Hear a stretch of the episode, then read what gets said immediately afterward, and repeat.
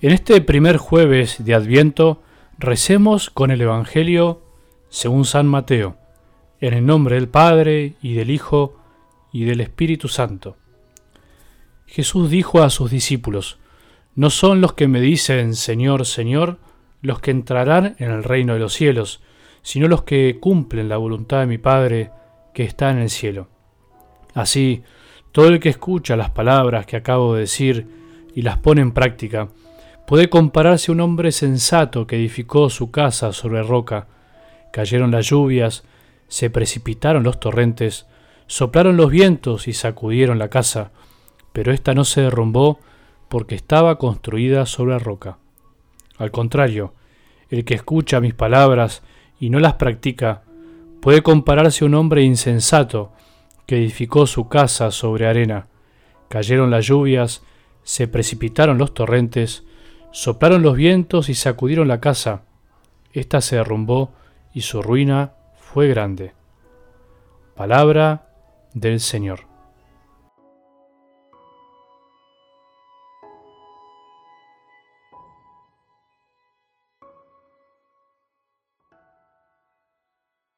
Soy de los que piensan, por supuesto basándome en la palabra de Dios y en las enseñanzas de la iglesia y cada día me convenzo más de que son más las veces que Dios nos ayuda a cumplir su voluntad que las veces que nosotros la cumplimos por iniciativa propia y por puro amor.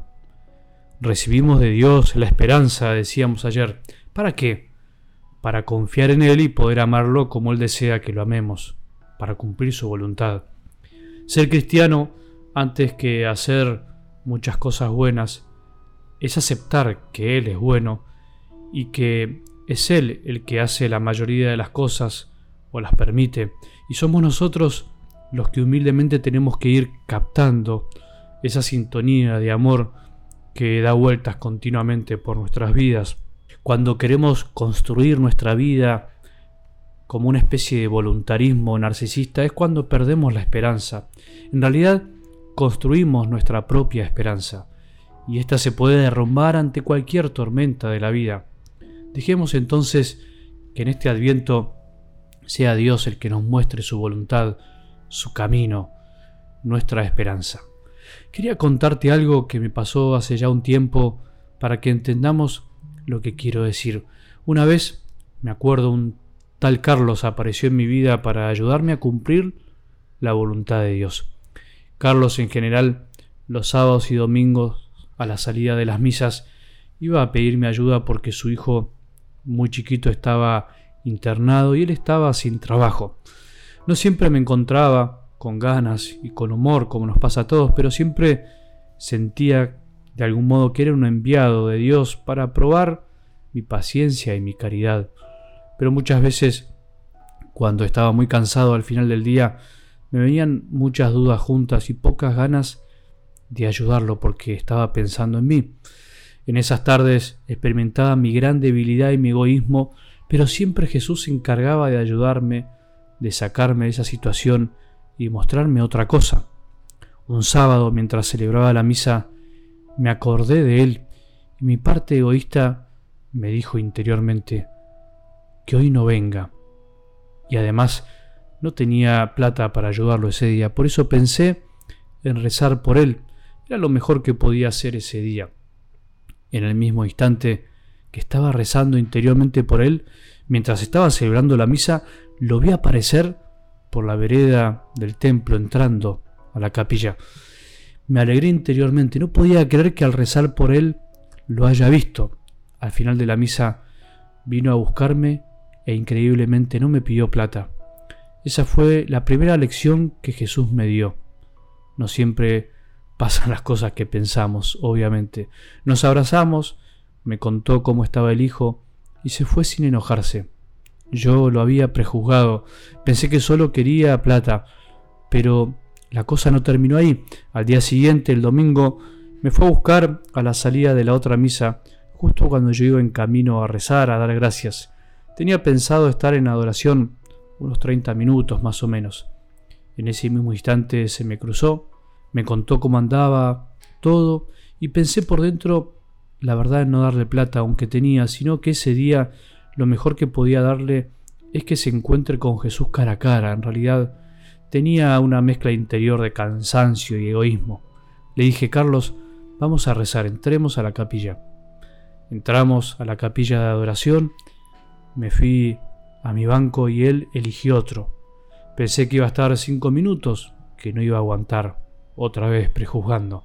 Para mi sorpresa y admiración, se quedó más de media hora y en un momento se paró y se largó a llorar desconsoladamente al lado mío.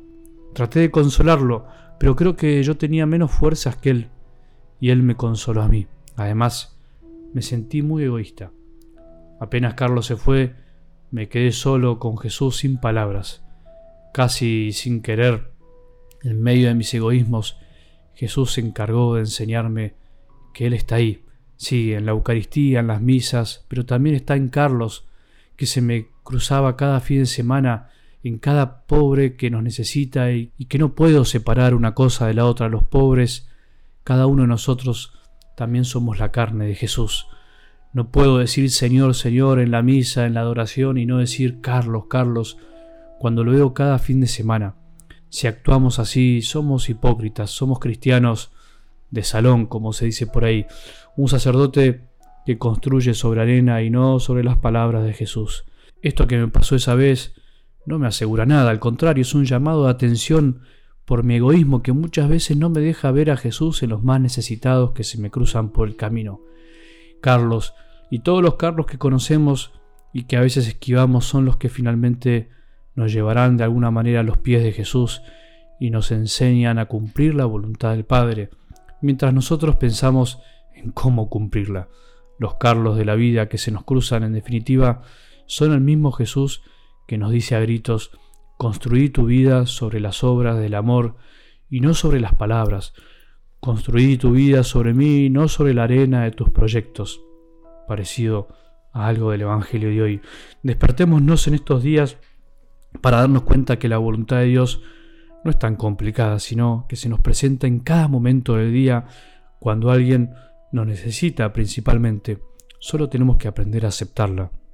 A veces nos complicamos tanto, nos preguntamos cuál será la voluntad de Dios para nuestras vidas y en definitiva es amar, amar al que tenemos enfrente, amar al prójimo que se nos aparece, construir nuestra vida y nuestra casa sobre las palabras de Jesús que nos invitan siempre a amar.